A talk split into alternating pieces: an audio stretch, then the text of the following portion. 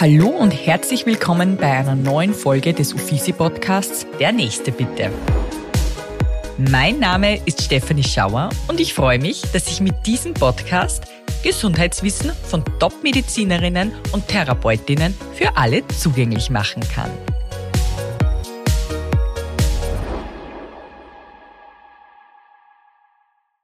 Es gibt nichts Wertvolleres als unsere Kinder. Nur was tut man, wenn das Kind psychische, gesundheitliche Probleme hat?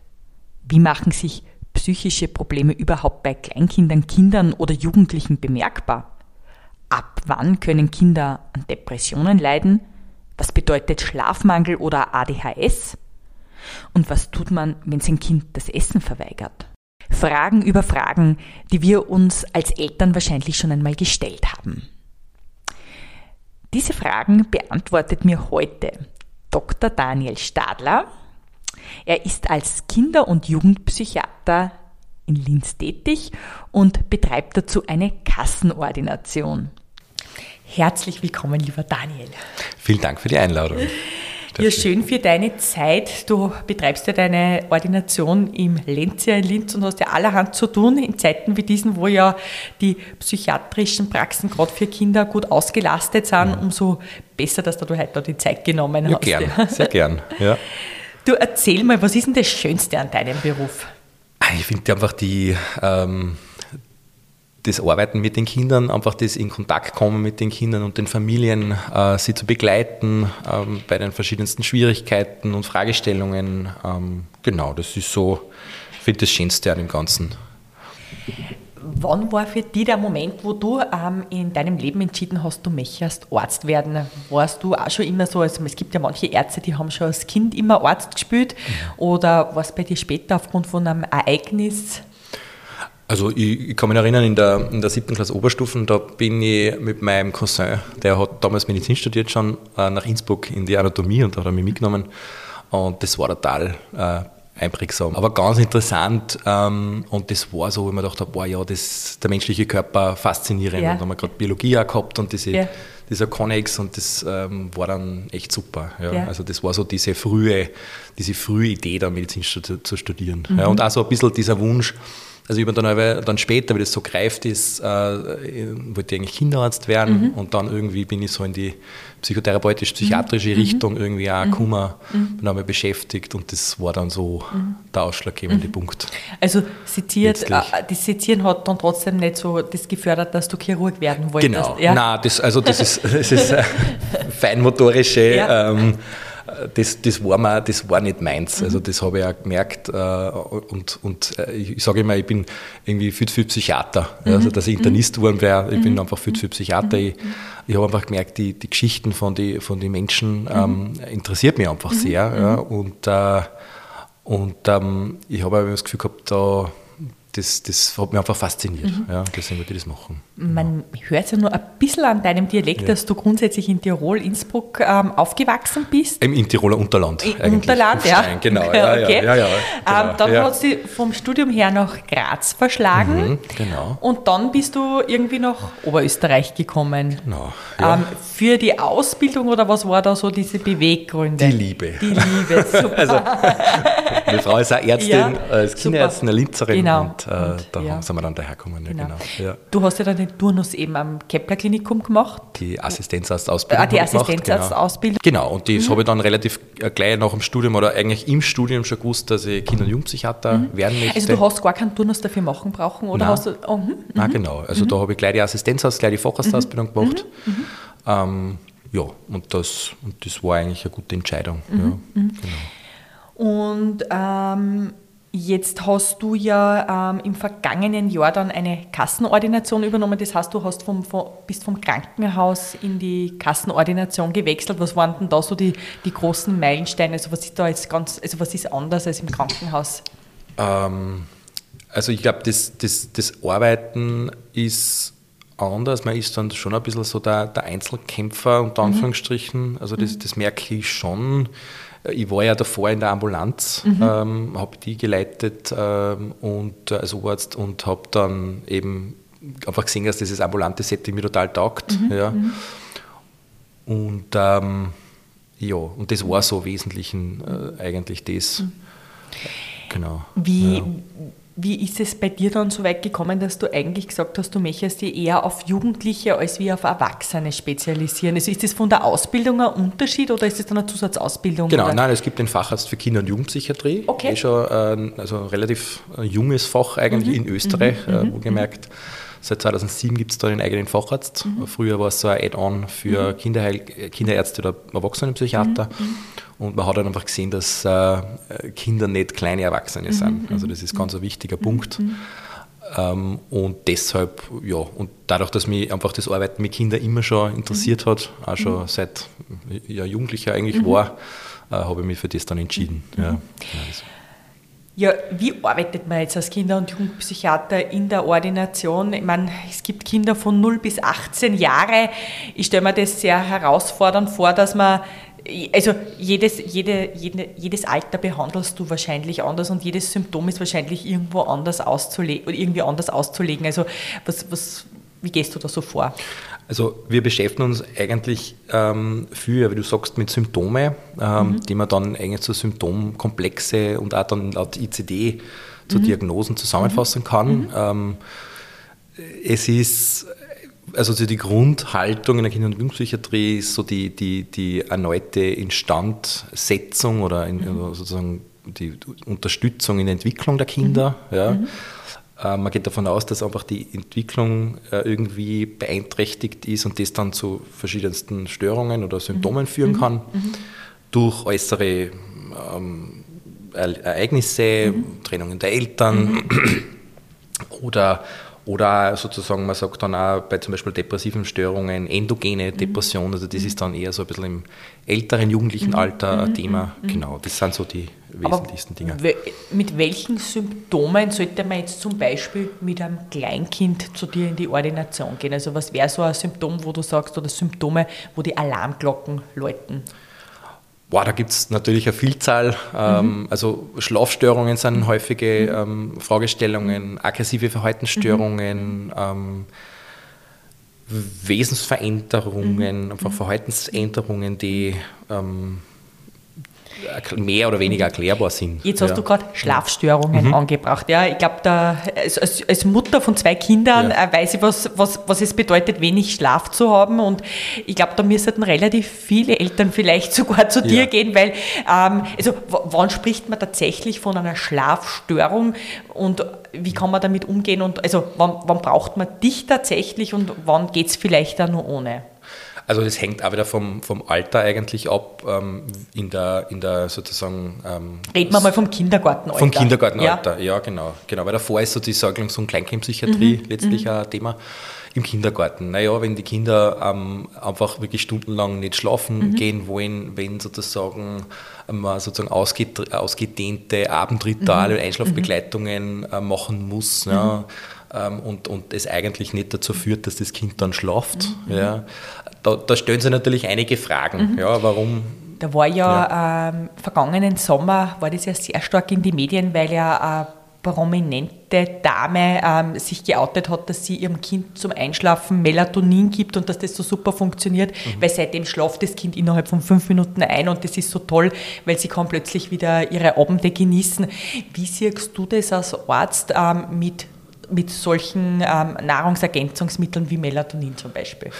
Also grundsätzlich kann man an das schon denken. Mhm. Ja. Ähm, es ist nur wichtig, dass man vorher wirklich ganz viele andere Sachen mhm. ausschließt mhm. und natürlich auch andere Sachen versucht. Mhm. Ja, ähm, also es macht jetzt keinen Sinn, wenn man sein einjähriges Baby vielleicht auch Melatonin das, gibt, weil... Also wenn man, wenn man sozusagen äh, darüber nachdenkt, ähm, irgendeine Art von Substanz einem Einjährigen zu geben, weil es mhm. nicht schlaft, mhm.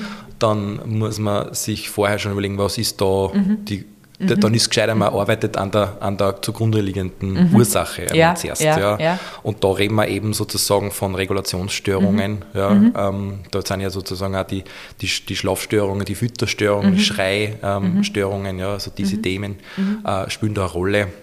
Äh, und das ähm, ist wichtig, dass man sich, äh, wenn es wirklich zu Hause so dermaßen überbordend und belastend ist, mhm.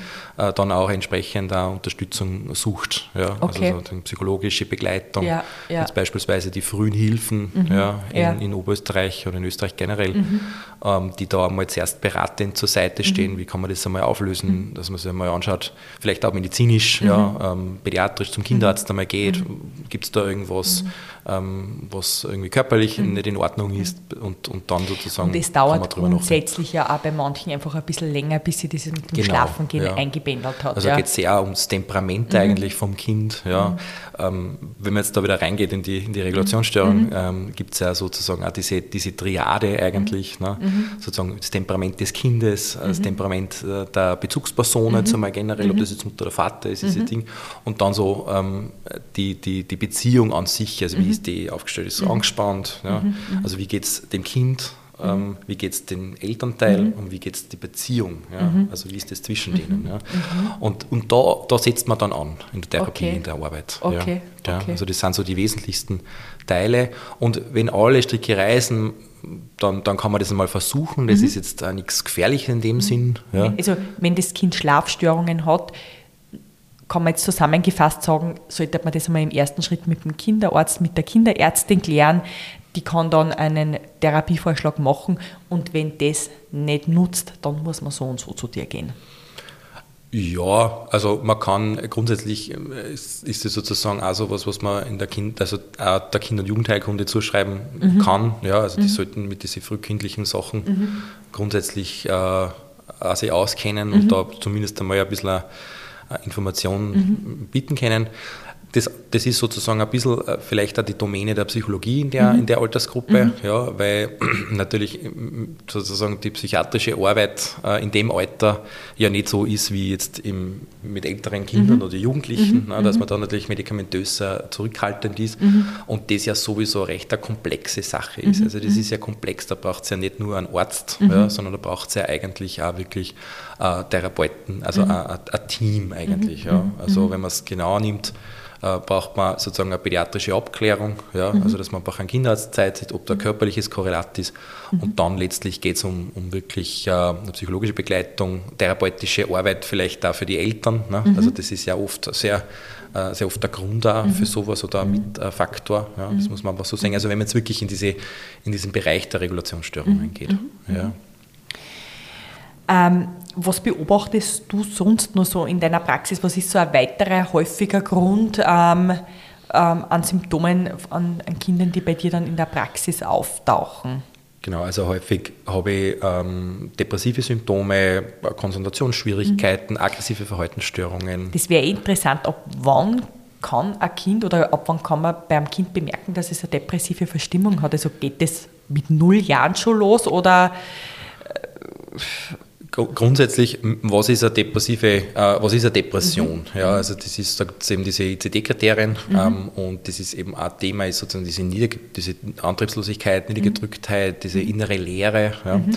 Und, und das ist natürlich, ähm, je jünger das Kind ist, desto mehr ist das Kind auch von der Umgebung abhängig. Mhm. Das heißt, wenn es da jetzt zum Beispiel um eine schwere Vernachlässigung geht, ähm, und das Kind eigentlich auf sich allein gestellt ist und, und eigentlich ähm, wenig Liebe, Zuneigung mhm. erfährt, mhm. ja, dann kann es natürlich zu so, so Symptome äh, mhm. kommen, die man so ein bisschen als depressiv ähm, mhm. ähm, beschreiben könnte. Mhm. Ja, also da geht es dann wirklich um diesen, man sagt mal so, dieser leere Blick, diese, diese, diese ähm, äh, diese Apathie mhm. eigentlich, ja. ja. Ähm, und dann also dieses, dieses nicht mehr essen, nicht schlafen, also mhm. diese, diese eben diese, diese Regulationsmechanismen, ja. die nicht mehr so gut funktionieren, ja. ja. Also wo man ja eigentlich davon ausgeht, oder wo die Eltern eigentlich die ersten paar Lebensmonate bis Jahre so für mhm. eigentlich diese Regulation zuständig sind. und in diesem Fall, also mhm. sobald man das als Elternteil bemerkt, muss man das unbedingt äh, eigentlich abklären äh, also, lassen. Also, naja, bei, bei diesen Sachen, da, da, da ist es ähm, ja häufig häufig eben nicht unbedingt das Kind, was mhm. ein Problem hat, sondern, sondern, die, sondern die Eltern, die mhm. offensichtlich aber, genau, also das mhm. ist dann eher was, was man, äh, wo ähm, man eher als Elternteil schauen muss. Ja. Mhm. Also da, aber das weiß man eigentlich. Da ist sozusagen okay. das Kind letztlich das Leidtragende oder so. Ja, ja also Symptom ja. für das Ganze. Ja. Genau, und dann je älter die Kinder werden, also wenn natürlich ähm, Volksschulkinder ähm, genau, die kennen das auch sagen. Die sagen das ganz unterschiedlich, mhm. ähm, im Gegensatz zu also ältere Jugendliche. Mhm. Da ist es so ein bisschen mehr ähm, diese klassische äh, depressive Symptomatik, wie wir es im Erwachsenenalter mhm. haben. Ja.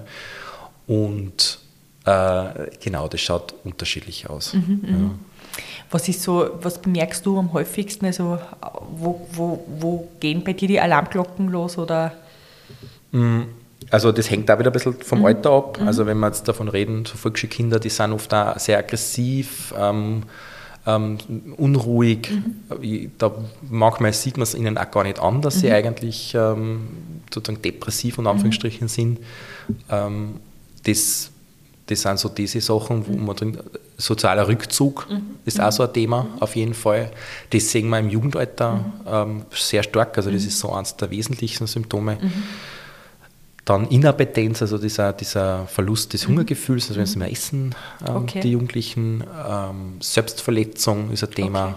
Suizidalität natürlich auch ja, klar. Ja. ja. also das sind so die wesentlichsten Dinge. Und, und mhm. Kinder, die von Depressionen betroffen sind, die kannst du dann in deiner Praxis therapieren und medikamentös einstellen oder sind die dann meistens auch noch zusätzlich irgendwo auf Reha oder wie geht man da vor? Genau, also das Je nach Ausprägung entweder, wahrscheinlich, aber... Genau, je nach, je nach Ausprägung, ähm, meistens kommen sie schon, entweder vielleicht haben sie schon Therapie, eine. Psychotherapie mhm. oder sie kommen mhm. wirklich von Haus, von, vom Haus, von der Hausärztin mit Überweisung zu mir und dann geht es halt zu schauen, wo steht, wo steht mhm. das Ganze, mhm. was ist das Thema, einfach auch so in einer, in einer vertrauensvollen ähm, Atmosphäre mhm. sozusagen versuchen, die mhm. Sache zu äh, arbeiten mit den mhm. Jugendlichen. Mhm. Gell? Also, ich arbeite recht äh, psychotherapeutisch natürlich, also es ist nicht nur ein Faktenabfragen, ne, sondern es ist trotzdem ähm, ist ganz wichtig, dass es eine tragfähige Beziehung ist. Okay. Ja was mir jetzt auch immer wieder auffällt in den Medien, vor allem seitdem ich selbst Mutter bin, ADHS ist ein irrsinnige,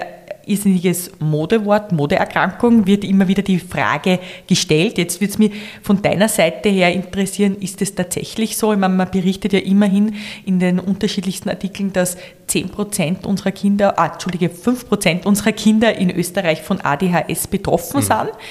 Da würde mich jetzt interessieren, was die unterschiedlichen Symptome sind, weil interessanterweise sind ja Burschen häufiger von ADHS betroffen als Mädels und da unterscheiden sich auch wiederum die Symptome. Also das sind jetzt so verdammt viele Fragen für dich, aber ja. du kannst es sicher gut beantworten. Also zum Thema Modeerscheinung, ähm, ich glaube, dass generell bei den psychiatrischen ähm, Störungen die, diese Stigmatisierung deutlich abgenommen hat. Ähm, es ist immer die Frage, was, also wie genau man die, die ADHS-Diagnose ja nimmt ja, ähm, und wer das sagt. Mhm. Ja, also ein Stück weit. Ja. Also es ist immer wichtig, das sollte eigentlich ähm, der Kinderarzt, der Kinderpsychiater im Schnitt, das ist in Österreich äh, meistens mhm. so, ähm, mhm. Äh, die Diagnose stellen. Mhm. Ja, und erst dann, muss ich sagen, kann man davon sprechen. Mhm. Ja. Nur weil ein Kind unkonzentriert ist, sich viel bewegt ausgelassen oder spürt. ausgelassen mhm. spürt oder, oder mal ein bisschen impulsiv reagiert mhm. und einmal ein bisschen bockig, motzig mhm. ist, mhm. muss ich sagen, ist das nicht sofort der ADHS. Ja. Ähm, und zum Thema, was sind die Symptome generell, mhm. ja, ähm, ist eben die, gibt es diese drei Kardinalsymptome. Mhm. Zum einen die Aufmerksamkeitsstörung, die Hyperaktivität, mhm. also diese körperliche Überaktivität und die Impulsivität. Das sind so die drei Punkte. Und diese ja. drei Symptome, die müssen alle drei auftreten in unterschiedlicher Ausprägung und dann ja. spricht man von ADHS. Nur ein Symptom allein reicht nicht, dass man von genau, ADHS spricht. Genau, ja. genau, mhm. weil sonst hat man die, die Kriterien nicht sozusagen nicht erfüllt mhm. ja, und dann kann man nicht von, da kann man keine Diagnose stellen. Ja. So, und wie ist es jetzt, wenn äh, ein Kind den Stempel ADHS irgendwie bekommt? Ja. Ähm, wie geht man dann irgendwie damit um, also als Elternteil? Was, was bedeutet das? Kann das Kind normal in die Schule gehen? Wo, genau ja. Also Stempel, genau, das ist ein kurz, das ja. ist ein, wirklich ein gutes Wort. Äh, das ist echt, ähm, was oft auch passiert und das ist sicher auch sehr kritisch eben mhm. und das ist das, wo man auch sehr vorsichtig sein muss mit, mit sozusagen Diagnosen mhm. ja, und dem, diesem Stempel, mhm. ja, den vermeide ich wirklich. Mhm. Ähm, äh, natürlich kann das Kind normal in die Schule gehen. Mhm, mhm, ja, ähm, das heißt nicht unbedingt, dass sie sozusagen intellektuell oder intelligenzmäßig mhm. ähm, mhm. weniger drauf haben wie mhm. andere Kinder, die das nicht haben. Ja. ähm, Im Gegenteil, ja. Also oft sind das Kinder, die irrsinnig viel Elan haben, mhm. viel Drive haben. Mhm. Ja. Mhm. Ähm, man muss ja überlegen, also ich bringe das Beispiel in der mhm. Ordination aber ganz gern, warum hat das evolutionär überlebt? Ja. ja. Das sind ja Kinder und, und Menschen, die ja wahnsinnig viel, eben wie wir schon gesagt haben, eben Elan, Drive und, und Motivation, um sehr kreativ sind, ja, sehr viel leisten wollen. Ja. Und es ist immer dann sozusagen ähm, ein Problem unter Anführungsstrichen oder wird zum Problem, wenn man wenn sozusagen in die Quere kommt. Also mhm. wenn sozusagen so viel Intelligenz da wäre, aber die Kinder schaffen es nicht, das aufs Blatt zu bringen. Okay. Ja, und da spricht man davon dann von einer Störung, wenn mhm. irgendein Kind, sozusagen das Kind oder der, mhm. die Angehörigen mhm. einen Leidensdruck haben. Mhm, mhm. Ja, genau. Das heißt, es ist eigentlich, wenn man wenn es weiß, wie man dann das Kind dementsprechend fördert oder auslastet, ja. ist, ist, ist, steht da einem ganz normalen Leben absolut, ja absolut, absolut. nicht im Weg und braucht da keine Medikamente. Nein, nicht zwingend. Also ja, nicht ja. jedes Kind mit einer Diagnose ADHS mhm. braucht unbedingt ein Medikament. Mhm. Ja, und, diese, ja. und diese saloppe Formulierung, ja, ADHS, das hat man früher auch nicht gehabt, da ist man draußen laufen gegangen oder so. Damit sollte man sich auch ein bisschen zurücknehmen wahrscheinlich, weil das ist ja nicht immer der Grund dafür, dass ein Kind einfach... Genau. Also man, man, man, natürlich muss man heutzutage... Äh, schon auch sich ein bisschen ähm, darauf besinnen, ne, was braucht ein Kind. Ne? Mhm. Das heißt, ein mhm. Kind braucht viel Bewegung. Mhm. Ja? Ein Kind muss ja mal ausleben dürfen, Emotionen loswerden müssen, äh, dürfen. Nicht? Und ein Kind kann nicht immer ruhig sitzen. Ja? Äh, und das ist sozusagen vielleicht heutzutage weniger möglich, dass das Kind einfach das Kind Kind ist, also mhm. Kinderkampf ein Kind ist. Mhm. Ja. Weil wir Eltern vielleicht da oft so an der Grenze sind, weil wir uns im Job verausgaben. Ja. Als Eltern wollen wir alles richtig machen. Ja, genau. Und dann brauchen ja. wir oft die Pause und wenn dann das Kind nur Elan hat, dann stempelt man das schnell mal als ADHS ab ja. oder gibt man einem Frieden. Ja. Ein Stück weit, ein Stück weit ähm, trifft das zu. Ja. Also das ist eben genau das, wo wir mhm. sagen, dann kommt der Stempel ADHS. Mhm. mhm. Äh, das ist eine Störung mhm. äh, und, ähm, und also ich sehe das sehr kritisch, die Medikation aufzuschreiben. Es ist immer dann wichtig, dass man sozusagen äh, eine Behandlung immer in Kombination äh, mit, mit, also eine medikamentöse Behandlung immer in Kombination mit eben ähm, verhaltenstherapeutischen Maßnahmen, psychotherapeutischen mhm. Maßnahmen, ja, mhm. ähm, heilpädagogisch anderen Therapien mhm. sozusagen ähm, mhm. macht. Ja. Das sind so die wesentlichsten Aspekte. Ja. Eine weitere ähm, Sache, die du in deiner Ordination oder eine weitere Krankheit, die du leider immer wieder in deiner Ordination hast, sind gerade bei Mädels Essstörungen. Ähm, und da würde mich einfach auch jetzt vor allem aus, aus Mutter einer Tochter interessieren, was, weil die Krankheit ja vor allem an äh, Mädels betrifft, was, was, was kann man machen, schon prophylaktisch und was tut man, wenn das tatsächlich eintritt? Also aus meiner Erfahrung erlebe ich es oft, dass recht subtil äh, sich entwickelt, die ganze Thematik. Ja. Ich glaube, es ist sehr schwierig, da jetzt äh, so pauschal irgendwie Tipps zu geben und zu sagen, ja, das und das, wenn ich das und das mache, dann wird mein Kind nicht äh, an mhm. einer Anorexie erkranken. Mhm. Äh, es ist, glaube ich, schon so die generell ähm, natürlich die, die Beziehung und die Bindung wichtig. Mhm. Ja. Mhm wenn die wirklich da ist und gut etabliert ist, dann mhm. macht das, das Kind auch sehr resilient mhm. gegenüber allen möglichen mhm. Reizen. Es ist ja da oft auch also Thema Identität, Dazugehören, mhm. ähm, gut sein, ja, mhm. also so wie sie ist, ja, dieses mhm. Gefühl zu, zu gefallen, ja, mitzuhalten.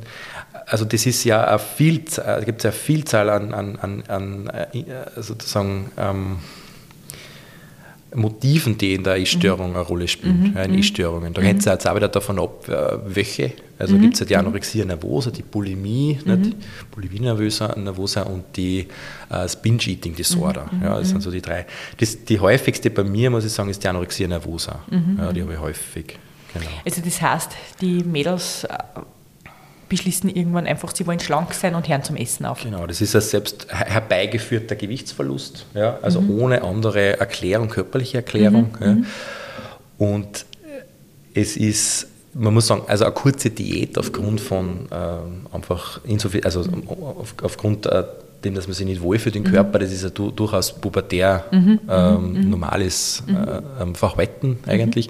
Aber wenn es dann sozusagen kein, kein Stopp mehr hat, also wenn es kein Ende mehr hat und die sozusagen das Ziel noch weiter runtergesetzt wird, das ist dann immer problematisch. Ja. Das heißt, als Mutter, als Vater fällt mir auf, okay, mein Kind das ist jetzt verdammt schlank, Ja. derer ist das ganze Gewand gro zu groß, die ist nicht mehr gescheit. Genau, ja. Dann kann ich nur irgendwo versuchen, mit das irgendwie versuchen, als, als Eltern irgendwie aufzubrechen und zu motivieren. Also wenn man, wenn, wenn, da auf, also wenn auffällt, dass die, das Kind sozusagen äh, fetthaltige Speisen vermeidet, beispielsweise, ähm, panische Angst vor, vor, vor eben diesen Sachen hat, ähm, und dann auch noch s- sozusagen Thema Körperbildstörung, ja, also die wahnhafte Überzeugung, beispielsweise an den Oberschenkeln irgendwie zu dick zu sein. Ja, das sind so diese Sachen. Ja, wenn das einfach überhaupt nicht dazu passt, äh, dann, dann kann man schon in die Richtung denken auf jeden Fall. Ja. Und da macht es dann einfach Sinn, dass man sagt, okay, man geht zum Hausarzt, der Hausarzt macht die Verordnung zum Beispiel in deine Praxis und dann, dann geht man dieses Thema mit seiner Tochter wahrscheinlich zu Beginn einmal in einer äh, gemeinschaftlichen Therapiesitzung an oder wie, wie kann man sich das vorstellen? Wahrscheinlich ab, abhängig davon, wie alt das Kind ist. Oder? Naja, es ist vor allem auch ähm, davon abhängig, wie, wie schwer, also wie, wie das Gewicht generell ist, also wie, wie hoch der Gewichtsverlust ist, ja, also wie, wie, wie fulminant da die Abnahme ist, das ist schon auch wesentlich. Also der Hausarzt kann dann schon ein, äh, sehen, wie weit drunter, also ist es überhaupt da eine Mangelernährung schon? Und, äh, und dann natürlich, also es ist, es ist trotzdem ja auch familiär natürlich, das ist therapeutisch, ist, diese das sind Themen therapeutisch aufzuarbeiten, oft, ja. Aber es ist auch am Anfang gerade also diese Realimentierung, also dieses, diese erneute Zunahme, Gewichtszunahme, dieses erneute Essen anfangen, sozusagen ganz wichtig, dass man einfach im Sinne von einem verhaltenstherapeutischen Arbeiten äh, wirklich, also sozusagen ähm, drei Hauptmahlzeiten und, und, und drei, zwei bis drei Zwischenmahlzeiten. Also Das kann jetzt ein Snack sein, dass man da wieder anfängt. Ja, also das wieder das Essverhalten wieder normalisiert. Ja, über diese Schablone. Das ist so ein wesentlicher Punkt. Ja, weil man muss natürlich davon ausgehen, dass äh, bei einer chronischen Mangelernährung äh, die, diese ganze äh, die ganze Kognition, also das ganze Denken ja nochmal eingeengt wird ja, und das sozusagen ja diese anorektische Gedankenwelt noch einmal verschärft. Ja. Und aus deiner Erfahrung, also die, wenn du einmal davon betroffen bist, von dieser Krankheit, ähm, wie heilbar ist das eigentlich? Ist das was, was man wirklich wieder zu 100% in den Griff kriegen kann oder ist das Ist, ist grundsätzlich möglich. Ja. ähm, es hängt auch wieder davon ab, wann, hat's, wann ist der Beginn gewesen, wie, jung, also wie alt Mhm. Ja. war das Kind, Ja. wie ausgeprägt, wie schnell war das Ja. Ganze, ähm, hat's, äh, wie hat das Kind, das Jugend, die Jugendliche mitgearbeitet, Mhm. also wie, wie, wie lassen sie sich helfen, wie ist die Krankheitseinsicht, das sind alles so Faktoren. Ja.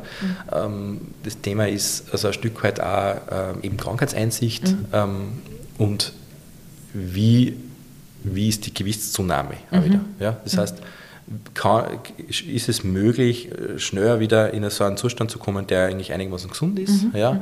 Und, und wenn man je kürzer man dieses, diese Phasen des, des, dieses anorektischen Verhaltens äh, ähm, ähm, halten kann, desto besser ja, und desto besser für die Prognose. Ja. Ungünstig ist sozusagen immer wieder kehrende Phasen von anorektischem Verhalten, wieder annehmen, wieder Therapie, wieder auf, sozusagen im Gewicht, dann wieder runter. Und das sind letztlich äh, äh, Sachen, die dann eine Chronifizierung dann führen. Und dann ist es natürlich schwierig, das irgendwie abzulegen. Ja. Weil letztlich handelt es sich ja eigentlich um ein Verhalten. Also es ist ja nicht, also es geht ja nicht unbedingt nur ums Gewicht und um das Körperliche, sondern es ist eigentlich, was dazu führt, ist ja dieses Gedankenset, dieses Mindset. Ja, das ist das Problem dabei. Ja. Du hast natürlich mit deinem Fachbereich so ein interessantes Spektrum und ich konnte jetzt noch stundenlang mit dir weiterreden, ja.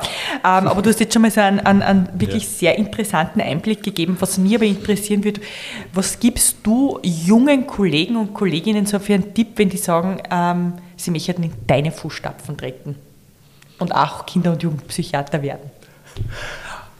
Also ich sage immer, das musst mengen. Ja. Also das musst wollen äh, und das musst du wirklich, ähm, das musst, also das, für das musst du ein bisschen brennen. Ja? Also das, das kann man nicht einfach so machen, finde ich. Ja?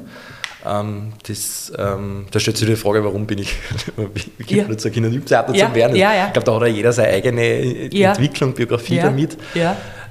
Aber es ist irrsinnig, ähm, im Englischen sagt man re rewarding, Mhm, ja, einfach sozusagen, man hat einfach trotzdem diese, dieses, dieses mit den Kindern arbeiten, in Beziehung kommen. Mhm. Ähm, es ist immer was anderes, es, ist, es ist auch teilweise sehr erfrischend. Weil Na, vor allem, du kannst, glaube ich, wahrscheinlich mit teilweise vielleicht hoffentlich nur mit einfachen Schritten relativ Großes bewirken oder Schlimmes verhindern, genau, also wenn man rechtzeitig zu Wenn man es rechtzeitig macht, Ja. ja. also das, das, da bin jetzt nicht unbedingt ich als Psychiater nur Mhm. der, derjenige, sondern da je, immer. Ja? Also wenn man sozusagen das möglichst früh ähm, hinkriegt und, und da in Kontakt kommt mit dem Kind. Und da ist halt auch wichtig, wie kommt man mit dem, mit dem Kind wieder in Kontakt. Mhm. Das ist ein ganz ein wichtiger Punkt. Ja?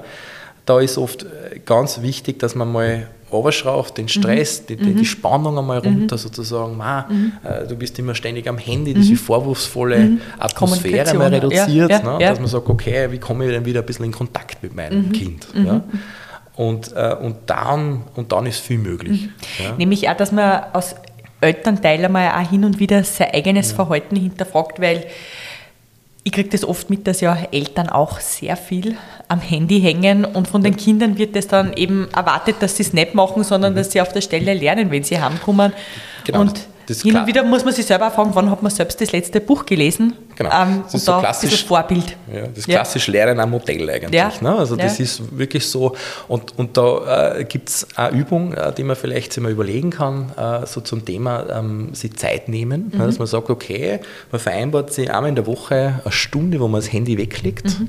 und sagt, okay, in der Stunde spüle ich mit dir, äh, was auch immer, je nach Alter. Mhm. Ja. Ja. Und es kann vielleicht auch, äh, man gut zocken, äh, Ja. das wird das andere Ja. sein, aber gerade mit den jüngeren Kindern, wo das noch mehr, noch wichtiger ist ja, und auch noch von den Kindern noch mehr geschätzt wird, weil der Jugendliche sagt, ah, Ja, lass Papa, mich in Ruhe, lass mich in Ruhe, was willst du denn schon wieder? Das ist vielleicht nicht ganz so das beste Alter für das, aber äh, Wenn man einfach einmal sein Lego-Haus baut mit Genau, seinem Kind. zum. Beispiel, ja. Oder mit dem Jugendlichen halt einmal eine Runde Autofahren, Autofahrt, ja, zum Mhm. Ja, Beispiel kommt ja. man ins Gespräch. Ja. Oder man geht shoppen oder so, diese Sachen. Ja. Also Quality Time ganz bewusst, vielleicht auch vereinbart schon im. Vorhinein, das ist, genau. Und in der Zeit bin ich nicht erreichbar, Ja, ja. muss ich nicht leisten. Ja. Eine Frage, die ich meinen Gästen ja auch immer sehr gerne zum Schluss stelle, ist, ähm, was man selbst für sich tut, damit man nicht sein eigener Patient wird. Ja? Du hast ja natürlich äh, ein Medizinstudium absolviert, also was tust du an gesunden Lebensstil für dich? Ähm, zum Beispiel, dass du fit und gesund bleibst, weil im Idealfall du brauchst keinen Kinder- und Jugendpsychiater mehr. Also ähm, was ich immer wieder mal mache, ist äh, meditieren eigentlich. Mhm. Das mache ich schon ganz gern. Äh, ja, immer wieder äh, trotzdem das eine oder andere Workout mache ich, wenn, wenn ich Zeit habe. Äh, Ja. Versuche jetzt zu mehr äh, Ja. zu machen. Ähm, genau, das sind so die wichtigen, vielleicht auch Momente ganz recht bewusst auch wahrzunehmen. Das ist auch mal ganz ein wichtiger Punkt. Ja. Äh, dass man sich einfach Zeit rausnimmt. ähm, Handy weg. und, und Handy Und- weg, ja. ja. äh, Es, ist eh, es ist eh schwierig. Ja, Also es ja, ist, es ist eh, wir wissen es eh, und man, aber vielleicht, ähm, wenn man sich ein bisschen sensibilisiert drauf, dann äh, kann es schon was bringen. Ja, super. Ja. Dann sage ich herzlichen Dank für deine Zeit und deinen wirklich interessanten Einblick. Sehr gern. Vielen Dank für die Einladung. Liebe Zuhörerinnen und Zuhörer, ich bedanke mich auch bei euch fürs Dabeisein und freue mich, wenn ihr beim nächsten Mal wieder mit dabei seid, wenn es heißt, der nächste bitte. In den Shownotes findet ihr außerdem sämtliche Links zur aktuellen Folge und die Möglichkeit, eine Bewertung abzugeben. Solltet ihr ein Gesundheitsthema haben, das euch besonders beschäftigt, dann schreibt mir einfach und ich versuche einen Gast dafür zu finden. In diesem Sinn, bleibt gesund und bis zum nächsten Mal.